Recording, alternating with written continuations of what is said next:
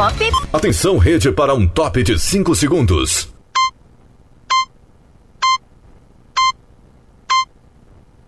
Rede Estação Pop.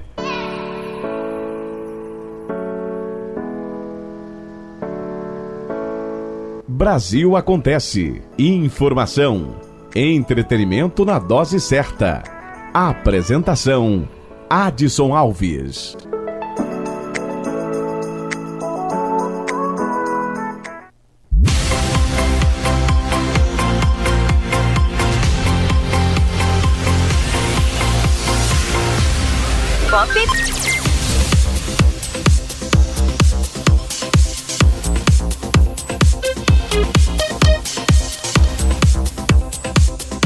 Muito boa noite para você de todo o Brasil. Agora 8 horas 1 minuto, horário de Brasília. Hoje, quarta-feira, 26 de maio de 2021. Tá no ar para você mais um Brasil Acontece, a sua revista interativa, o seu jornal de todas as noites pontualmente 8 horas da noite, entrando no ar através da estação pop de Ceabra, Salvador, Vitória da Conquista e Barreiras. Lembrando que nós estamos ao vivo em todas as plataformas de rádios online. Busque Estação Pop News. Agora 8 horas 2 minutos, 8 e 2, horário de Brasília. Oferecimento Loja Iluminada. Sicredi, abra sua conta em sicredi.com.br. E oferecimento Café Chapada, gostoso e saboroso 100% café.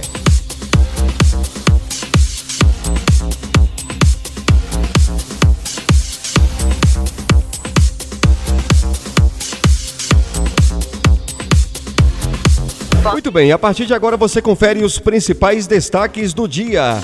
Tribunal de Justiça de São Paulo decide que Estado não é obrigado a nomear aprovados em concurso para oficial administrativo da Polícia Militar. A notícia vem de Brasília. Fala Mônica Vieira. A sétima vara de direito público do Tribunal de Justiça de São Paulo manteve a decisão do juiz Luiz Eduardo Medeiros, da oitava vara da Fazenda Pública Central da capital, que negou o pedido para que os candidatos aprovados em concurso público para oficial administrativo da polícia fossem nomeados. Os candidatos não foram convocados dentro do prazo por falta de orçamento e a validade do concurso expirou no final de 2017. Segundo o magistrado Coimbra Schmidt, o administrador tem o dever de equilibrar os limites fixados pela Lei de Responsabilidade Fiscal, inclusive sob pena de suspensão de repasse de verbas. Assim, Resta clara, por razões financeiro-orçamentárias, a inviabilidade de nomeação dos candidatos aprovados no concurso. Rádio Justiça, de Brasília, Mônica Vieira. Obrigado, Mônica. Obrigado, Rádio Justiça, pela colaboração. Agora, 8 horas 4 minutos, horário de Brasília, informando Café Chapada 100% café e iluminada. A mais nova loja da Chapada Diamantina fica em Ceabra na primeira travessa Félix Laureano Pires. Muitas promoções para você na loja iluminada. 8 horas 4 minutos informando Sicredi. Abra sua conta em sicredi.com.br. CPI da pandemia. Nove governadores são convocados para, de, para depor. O ex-governador do Rio de Janeiro, Wilson Witzel, também foi chamado. A notícia vem da Agência Nacional nove governadores foram convocados para depor na CPI da pandemia no Senado. Eles vão ser ouvidos pela comissão sobre suspeitas de desvio de recursos federais para o combate à Covid-19. Foram aprovados os requerimentos para convocar o governador Valdez Góes, do Amapá, Wilson Lima, do Amazonas, Ibanês Rocha, do Distrito Federal, Helder Barbalho, do Pará, Wellington Dias, do Piauí, Marcos Rocha, de Rondônia, Antônio Garcia, de Roraima, Carlos Moisés, de Santa Catarina, e sua vice-governadora, Daniela Rainer, e Mauro Carlesi, de Tocantins. Ainda não há data definida para os depoimentos. Também será chamado o ex-governador do Rio de Janeiro, Wilson Witzel. Já a convocação de prefeitos e ex-prefeitos não foi votada. Antes do início da sessão desta quarta-feira, os senadores fizeram uma reunião fechada para definir os nomes dos convocados. Na hora da votação, houve desentendimentos entre os senadores sobre o que havia sido acordado antes. O senador amapaense Randolph Rodrigues chegou a apresentar um requerimento para a convocação do presidente Jair Bolsonaro, mas o presidente da CPI, Omar Aziz, negou a apreciação do pedido. A Comissão Parlamentar de Inquérito da Pandemia aprovou ainda a reconvocação do ministro da Saúde, Marcelo Queiroga, e do ex-ministro Eduardo Pazuello. Também serão chamados a ex-secretária do Ministério da Saúde, Luana Araújo, o ex-assessor especial Arthur Soligo e Marquinhos Show, marqueteiro da pasta na gestão de Pazuello, além de Marcos Marques, que chefia a comunicação do Ministério da Saúde.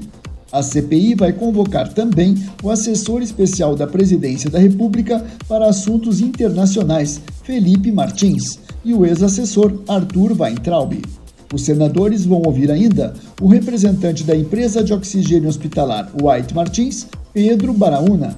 A sessão para votar requerimentos foi encerrada quase a uma hora da tarde. E nesta quinta-feira, a CPI volta a se reunir para ouvir o presidente do Instituto Butantan, Dimas Covas. Ele vai falar sobre a produção da vacina Coronavac em parceria com o laboratório chinês Sinovac. Da Rádio Nacional em Brasília, Leandro Martins. Obrigado, Leandro. Obrigado, Rádio Nacional, todo o grupo aí, pela colaboração.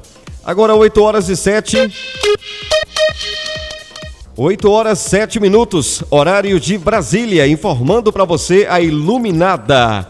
Alô Zeca, o proprietário da Iluminada, tá ligado, acompanhando o nosso Brasil Acontece. Boa noite para você, obrigado pela audiência.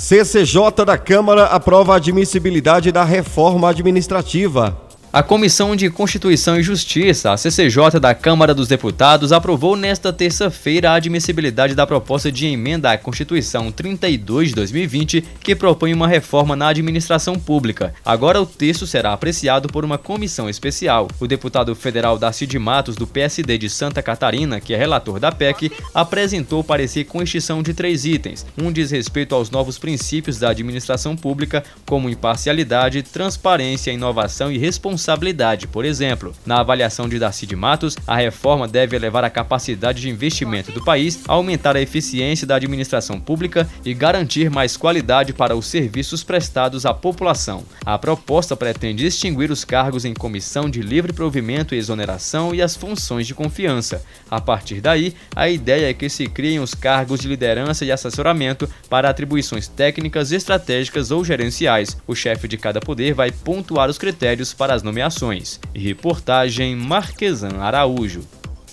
Obrigado, Marquesan. 8 horas, 8 minutos. Agora, 8 horas e 9 minutos, o Supremo Tribunal Federal decidiu que Paraíba deve pagar horas extras a servidores da Justiça que tiveram carga horária aumentada. De Brasília, fala Lívia Azevedo. O STF manteve decisão do Tribunal de Justiça do Estado da Paraíba, que reconheceu a serventuários de justiça o direito ao pagamento de horas extras em razão do aumento de uma hora na jornada de trabalho. Segundo o entendimento da Corte, o aumento da jornada deve ser acompanhado do aumento da remuneração. O recurso foi interposto pelo Estado da Paraíba sob o argumento de que a alteração havia ocorrido dentro dos limites previstos em lei para a categoria e, por isso, não representava redução indevida de remuneração. De acordo com o governo estadual, a lei local estabelece que a jornada de trabalho do servidor do judiciário é de até 44 horas semanais e o fato de a administração do tribunal ter fixado inicialmente a jornada de 6 horas diárias não asseguraria aos servidores aumento de salário na readequação posterior para 7 horas. Para a relatora ministra Carmen Lúcia, o aumento da carga horária sem o correspondente acréscimo salarial representa a redução da remuneração o que é vedado pela Constituição Federal. Rádio Justiça, de Brasília, Lívia Azevedo. Obrigado mais uma vez à Rádio Justiça, obrigado Lívia Azevedo. 8 horas e 10 minutos no Brasil acontece.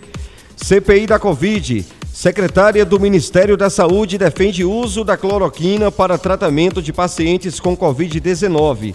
Em depoimento aos senadores, Mayra Pinheiro afirmou que há evidências que, que comprovem a eficácia do fármaco no estágio inicial da doença. As falas geraram críticas de senadores da oposição. Quem tem os detalhes é Felipe Moura. Fala, Felipe. Em depoimento à CPI da Covid nesta terça-feira, Mayra Pinheiro, secretária de Gestão do Trabalho e da Educação do Ministério da Saúde, defendeu o uso da cloroquina, ivermectina e de outros medicamentos para o tratamento de pessoas acometidas pela Covid-19. Mayra afirmou que a Covid-19 é semelhante a uma situação de guerra, o que, segundo ela, justificaria o uso de todas as evidências disponíveis para salvar pessoas. A gente teve um grande prejuízo à humanidade de pessoas que poderiam não ter sido hospitalizadas e não terem a óbito se a gente não tivesse criminalizado duas medicações antigas, seguras e baratas, que poderiam ter sido disponibilizadas e prescritas para o médico. A secretária afirmou que atualmente há bastante evidências que comprovariam a eficácia de 17 medicamentos, entre eles a cloroquina e a ivermectina, para o tratamento de pacientes com o novo coronavírus, ainda no estágio inicial da infecção. Nas fases tardias da doença já existem evidências desaconselhando o uso dessas medicações. Em geral, essas drogas têm um efeito benéfico na fase viral, na fase de replicação viral, onde tudo que a gente quer é que não haja evolução para as fases mais graves, com comprometimento pulmonar ou multissistêmico. As declarações geraram revolta de senadores da oposição, que citaram estudos que comprovariam a ineficácia desses fármacos no tratamento da Covid-19, a desaprovação da Organização Mundial da Saúde e de outras sociedades médicas brasileiras. Reportagem Felipe Moura.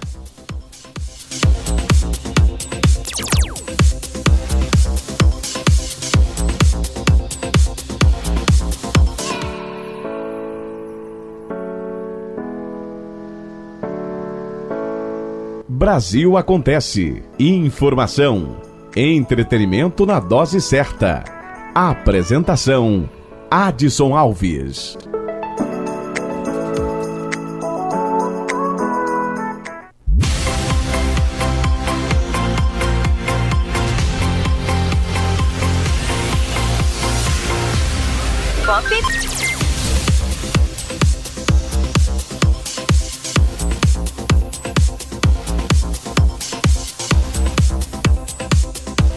Olha, o projeto de fundo soberano para o Rio de Janeiro é aprovado em primeira votação na Alerj.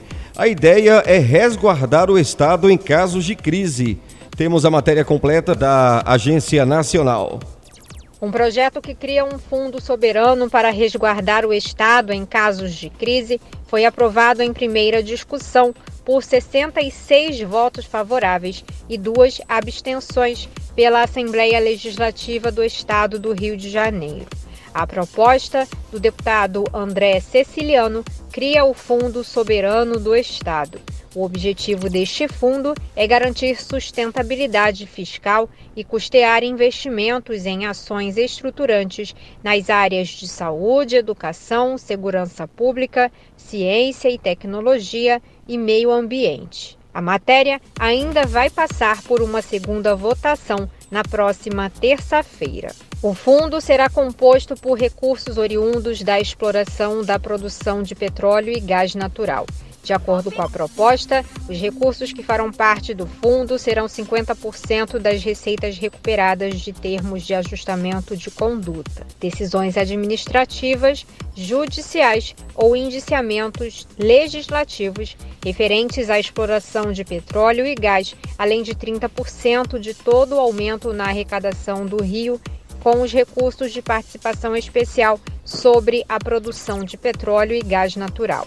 Após promulgada, a norma ainda precisará ser regulamentada através de lei complementar. O presidente da Comissão de Tributação, deputado Luiz Paulo, explica que o fundo será constituído de 30% de arrecadação com royalties e participações especiais e pondera que o restante desse excesso continuará a capitalizar nos fundos de desenvolvimento social, do meio ambiente e no Fundo Único de Previdência Social do Estado. Imaginemos tem uma previsão de royalties 10 bilhões de reais. Nem todos vão para o Rio Previdência, uma parte vai. E que a arrecadação produza 13 bilhões de reais A diferença entre o previsto e o realizado foi 3 bilhões. Desses 3 bilhões, 30% irá para esse fundo. Restante desse excesso de arrecadação continuará a capitalizar o FISED, o FECAM e o Rio Previdência. O fundo também tem o objetivo de mitigar a volatilidade e a instabilidade dos fluxos de arrecadação provenientes de indenizações pela exploração do petróleo e gás natural. Da Rádio Nacional no Rio de Janeiro, Tatiana Alves.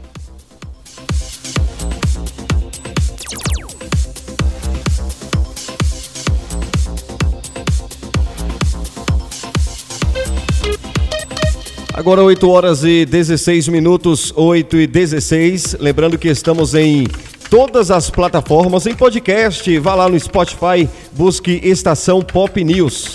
Lembrando que todos os nossos programas no final viram podcast. Agora 8 horas e 17, 8 e 17, horário de Brasília. Pequeno intervalo, volto rápido.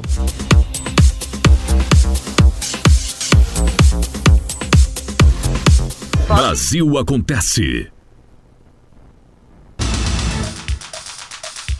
Aqui na Rede Estação Pop, você acompanha os principais destaques no RBA News e Plantão Repórter Estação Pop. Fique ligado.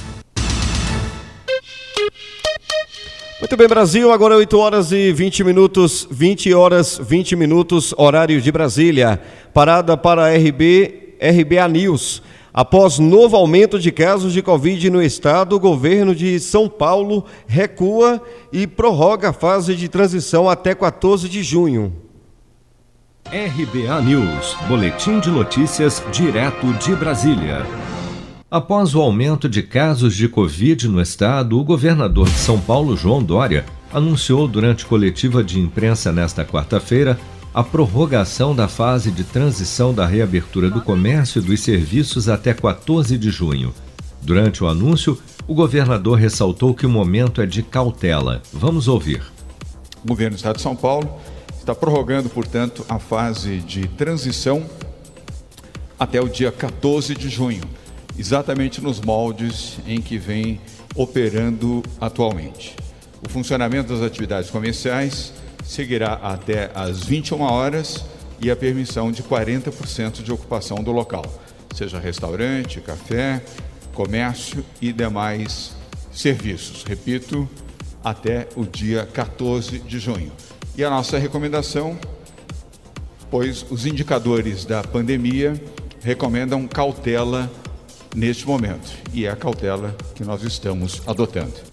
Mas apesar do aumento do número de casos e internações registrado nos últimos dias, o coordenador executivo do Centro de Contingência da Covid-19 em São Paulo, João Gabardo, descarta, ao menos por enquanto, a ideia de uma terceira onda da pandemia no estado e enfatiza que os números só irão melhorar com a vacinação. É claro que também devemos nos preparar para uma possibilidade que existe dessa variante. Quando as pessoas perguntam, bom, nós estamos numa, é, é, prevendo uma terceira onda, não. Não existe nenhuma correlação entre o aparecimento de uma variante e uma terceira onda. Essa variante pode não ter capacidade maior de transmissibilidade, de ter maior letalidade. Isso tem que ser analisado, tem que ser estudado. Então nós temos uma possibilidade de ter uma nova variante. Toda hora nós temos novas variantes. Isso não significa uma terceira onda, mas mesmo assim a gente deve se preparar para isso. E o que eu acho mais importante, a aceleração da imunização. Os Estados Unidos em janeiro tinham uma média de 5 mil óbitos por dia. É, a média dos do, 4 a 5 mil. A média hoje está em 500. E sabe como conseguiram isso? Com uma vacinação de 50% da população. Hoje, os Estados Unidos têm 50% da população vacinada. Nós estamos com 25%. Se nós acelerarmos a vacinação, nós vamos conseguir esse objetivo de ter redução significativa de casos graves, redução de internações e redução de óbitos. Dados mais recentes da Secretaria Estadual de Saúde, atualizados às 22 horas desta terça-feira, dão conta que a taxa média de ocupação de leitos de UTI Covid voltou a passar dos 80% no estado de São Paulo. Seja para conquistar sonhos ou estar seguro em caso de imprevistos, conte com a poupança do Sicredi. A gente trabalha para cuidar de você, da sua família e proteger as suas conquistas. Se puder, comece a poupar hoje mesmo. Procure a agência Sicredi mais próxima e abra sua poupança. Sicredi, gente que coopera cresce. Com produção de Bárbara Couto, de Brasília, Flávio Carpes. Só aqui na Rede Estação Pop você acompanha as principais notícias e destaques da RBA News.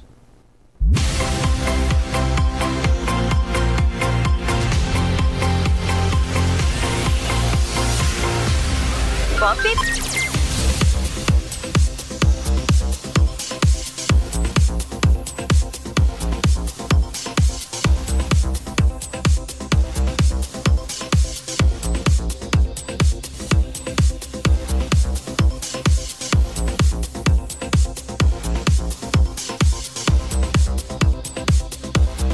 Brasil Acontece. Muito bem, de volta no Brasil Acontece, a sua revista interativa. Agora 8 horas 26 minutos, 8 e 26, horário de Brasília. Oferecimento a Iluminada, Café Chapada e Sicredi. Abra sua conta em sicredi.com.br.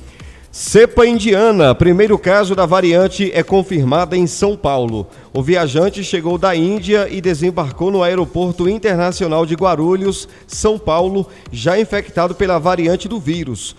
O governo paulista afirma que já foi notificado pela Anvisa quando o passageiro já havia embarcado para o Rio de Janeiro. Temos a matéria completa. Nesta quarta-feira, o governo do estado de São Paulo confirmou que a variante indiana da Covid-19 foi identificada em um passageiro de 32 anos que chegava da Índia e desembarcou no Aeroporto Internacional de Guarulhos no dia 22 de maio. O passageiro, que mora em Campos dos Goitacazes, no Rio de Janeiro, foi identificado pelo monitoramento do aeroporto pela Agência Nacional de Vigilância Sanitária. Porém, o governo paulista afirma que só foi notificado pela Anvisa quando o passageiro já havia embarcado em voo doméstico para o Rio de Janeiro. Os outros passageiros do voo, além de todos os funcionários do aeroporto e laboratório, estão sendo isolados e monitorados. E o Estado paulista está notificando os municípios de residência de todos os passageiros vindo da Índia que desembarcaram no Brasil. Além do caso confirmado em São Paulo da variante indiana da Covid-19, outros seis passageiros que vieram de navio da Malásia e chegaram ao Maranhão no dia 14 de maio também estão infectados. Há ainda outros três casos suspeitos da cepa indiana no Pará, Ceará e no Distrito Federal. Reportagem Laísa Lopes. Obrigado, Laísa.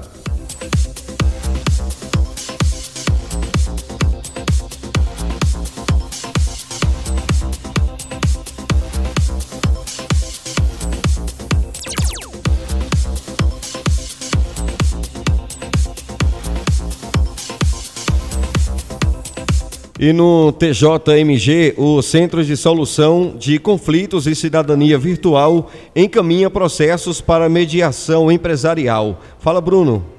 A possibilidade de uma negociação mais rápida com credores para obter composição já é uma realidade no Tribunal de Justiça de Minas Gerais para empresas que atravessam dificuldades financeiras e pretendem se reerguer. Os Centros Judiciários de Solução de Conflito e Cidadania do Tribunal de Justiça de Minas vão permitir que empresas façam negociações envolvendo falências, recuperações judiciais e outras demandas. As negociações poderão ser feitas nas varas judiciais e nos postos de atendimento atendimento pré-processuais inaugurados em todo o estado de Minas, inclusive de modo virtual. Essas negociações vão começar no Poder Judiciário. Depois, elas vão ser enviadas para uma Câmara Privada de Conciliação e Arbitragem. Por fim, caso as partes cheguem a um consenso, o processo vai retornar ao Tribunal de Justiça para que o acordo seja homologado. A primeira audiência desse projeto aconteceu no dia 5 de maio de 2021 no Centro Judiciário de Solução de Conflitos e Cidadania Virtual virtual por meio de videoconferência. A sessão foi conduzida pelo juiz Cleiton Rosa de Rezende, coordenador do Centro Judiciário de Solução de Conflito e Cidadania de Belo Horizonte e adjunto do Centro Judiciário de Solução de Conflito e Cidadania Virtual. O encontro envolveu a Unitec Semicondutora S.A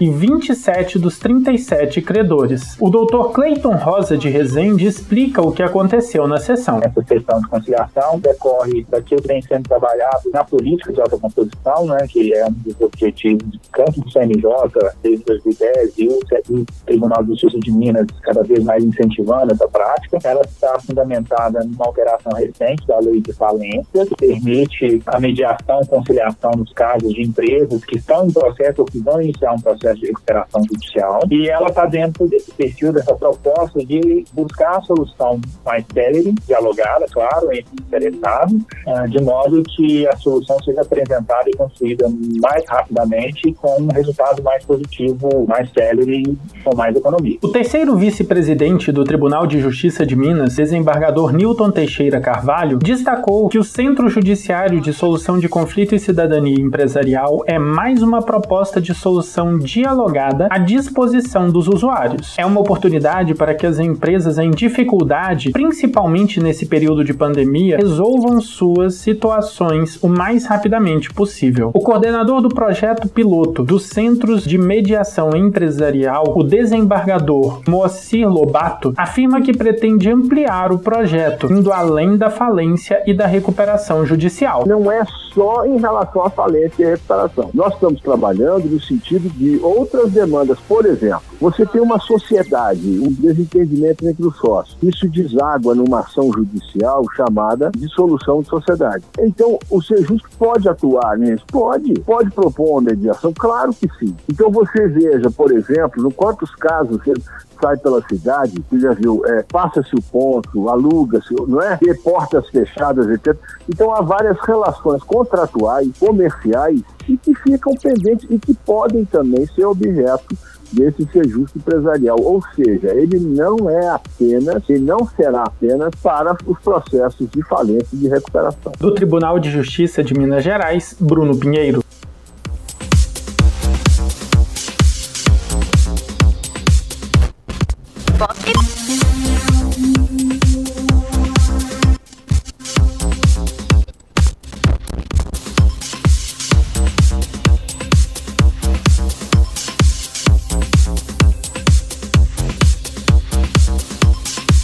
De volta, 8 horas e 33, horário de Brasília. E olha, o Banco de Sangue de São Paulo pede doações do tipo O e A. As doações caíram 40% e o estoque de todos os tipos de sangue estão em estado crítico. A reportagem é de Paloma Custódio. Fala, Paloma. O Banco de Sangue de São Paulo pede doações dos tipos sanguíneos O e A, positivos e negativos. No entanto, o estoque de todos os tipos de sangue da entidade está em estado crítico e as doações caíram 40% em maio. Segundo a instituição, com a retomada de cirurgias, tratamentos clínicos e o aumento do uso de sangue por pacientes com Covid-19, a demanda tem aumentado. O sangue O negativo é doador universal e não pode faltar nos estoques, pois sempre é requisitado pelos hospitais em casos de urgência quando não há tempo para realizar exames que comprovem a tipagem sanguínea do paciente. Já o sangue tipo A pode ser transfundido entre pessoas de tipagens A e AB. A instituição informa que segue todos os protocolos contra a Covid-19. O endereço para a doação é Rua Tomás Carvalhal, número 711, no bairro Paraíso, na capital paulista. O telefone para contato é o DDD 11 3373 2000. Reportagem Paloma Custódio. Obrigado, Paloma. Agora 8 horas e 35 minutos. 8h35, informando a Iluminada. Muito bem, vamos agora com a matéria que vem da Rádio Nacional, Dia Livre de Impostos, dá descontos para mostrar valor dos tributos. Lojistas de todo o país vão participar nesta quinta-feira do Dia Livre de Impostos, uma proposta da Confederação Nacional dos Dirigentes Lojistas para debater com a população a carga tributária do país. Diversas lojas vão oferecer descontos nos produtos para mostrar quanto a população paga de imposto. O coordenador nacional da Câmara dos Dirigentes Logistas Jovens, Rafael Paganini, explica que o evento busca conscientizar a população uma ação de conscientização de protesto contra a alta carga tributária e o excesso de burocracia é, tributária hoje no país. E, por outro lado, a gente tem uma contrapartida né, é, na forma de serviços, né, de educação, saúde, infraestrutura, que não condiz com o valor da arrecadação. E o que a gente tem observado é que, ao, ao longo dos anos, né, esse índice de percentual de tributação média, a cada ano que passa, esse índice aumenta. Né? Mas a campanha também traz controvérsias é que com os impostos que os governos oferecem nos serviços públicos para a população, como o aumento de leitos nos hospitais ou o pagamento do auxílio emergencial. Para Adão Real, vice-presidente do Instituto Justiça Fiscal, é preciso conscientizar a população de que os impostos são necessários para financiar esses serviços públicos que são direitos da sociedade. Então, quando a sociedade decidiu na Constituição que quer ter direito à saúde, à educação, à assistência, à previdência, né? à infraestrutura, à cultura, à moradia, todos são direitos. Então, quando a sociedade decide ter direitos, ela decide também que vai financiar esses direitos na forma de tributos. Vai se criando uma, uma rejeição aos impostos que, no fundo, só serve para fazer uma coisa: a rejeição aos impostos serve para reduzir o tamanho do Estado. O lojista Rafael Paganini defende uma reforma tributária que limite os impostos cobrados das empresas e simplifique a forma de tributação. É que a gente quer chamar atenção para a necessidade da gente fazer uma reforma tributária que deixe de aumentar o valor dos impostos e também que retire né, o excesso de burocracia. Hoje em dia, as empresas no Brasil é, elas demandam um tempo excessivo né, apenas para ela vencer a burocracia tributária. Então, o empresário abre uma empresa, ele não tem uma noção exata é, do que, ele tem que pagar impostos e perde-se muito tempo né, para você fazer todo esse processo e mesmo assim você não tem certeza. Mas para Adão Real, do Instituto Justiça Fiscal, a carga de impostos do Brasil não é alta, mas injusta, com os pobres pagando proporcionalmente mais impostos que os ricos. A carga tributária está mal distribuída. A única forma da gente manter as políticas públicas ou até fortalecer as políticas públicas que são garantidoras de direitos e melhorar a qualidade do sistema tributário, torná-lo mais justo, é aumentar a tributação sobre altas vendas e sobre grandes patrimônios, aumentar os tributos sobre o andar de cima para poder reduzir os tributos do andar de baixo. E a reforma tributária está na pauta do Congresso Nacional e vai ocorrer de forma fatiada pela Câmara e Senado. Deputados devem debater as propostas enviadas pelo governo federal, enquanto os senadores vão discutir as mudanças constitucionais sobre os tributos. Da Rádio Nacional em Brasília, Gésio Passos. Obrigado, Gésio. Agora 8 horas e 39, 8 e 39, horário de Brasília. Olha, será possível vacinar a população acima de 18 anos até o fim de 2021, diz Queiroga. O Ministério da Saúde avaliou ações de combate à pandemia e projeções na Câmara dos Deputados, citando ainda que Bolsonaro deve assinar acordo para produção no Brasil na próxima semana. Matéria de Alan Rios.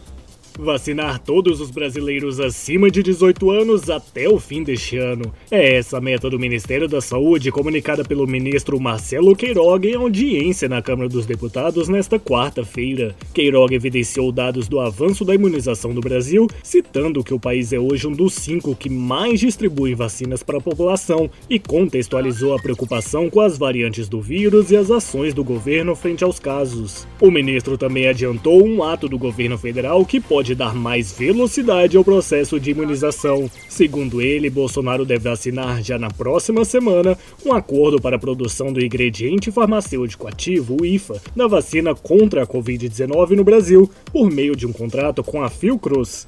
Reportagem Alan Rios. Obrigado, Alan. Agora 8 horas 40 minutos e vamos falar de futebol.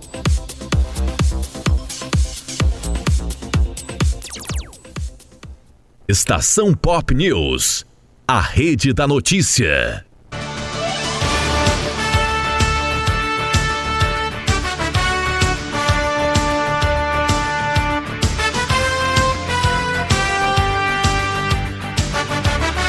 Muito bem, parada obrigatória para o RBA Futebol.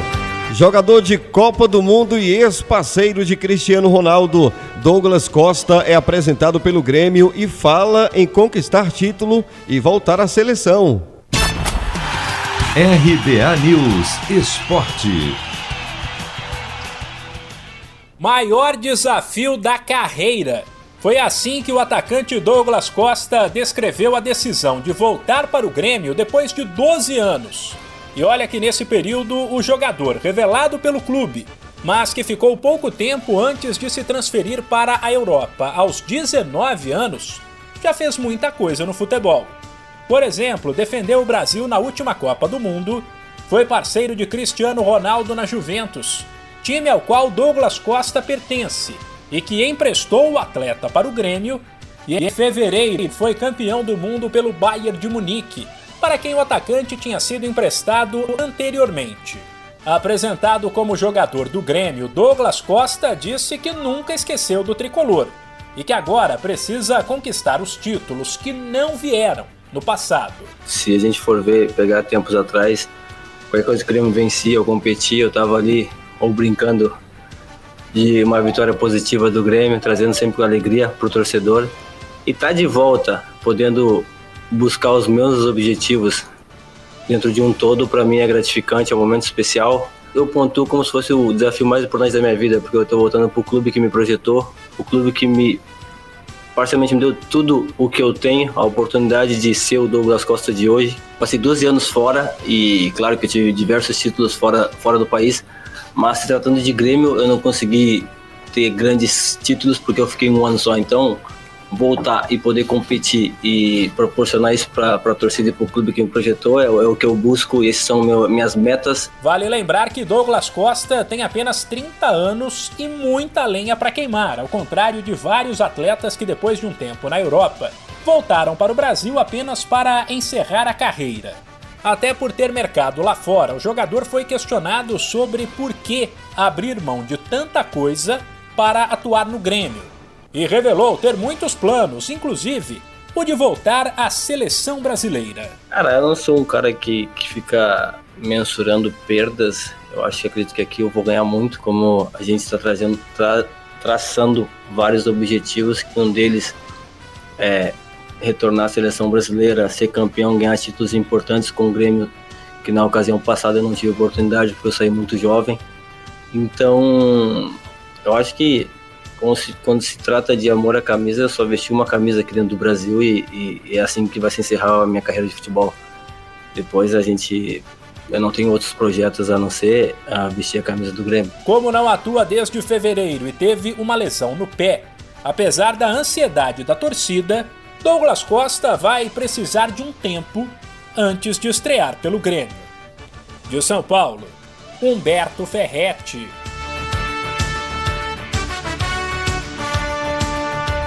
Brasil Acontece.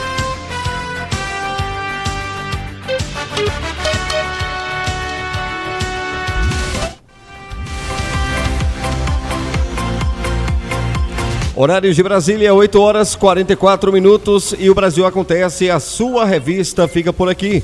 Voltamos amanhã no mesmo horário, 8 horas da noite, pontualmente, horário de Brasília. Obrigado os nossos parceiros, a Iluminada Sicredi, abra sua conta em sicredi.com.br e obrigado também Café Chapada, gostoso e saboroso, 100% café. Lembrando que o nosso programa no final vira podcast, vá lá no seu agregador de podcast preferido e busque Estação Pop News. Estamos no Twitter, YouTube Instagram, também é, em duas páginas no Facebook. A página Notícias da Bahia e Brasil Acontece. Confira. 8 horas 45 minutos, horário de Brasília. Boa noite para você, até amanhã, Brasil.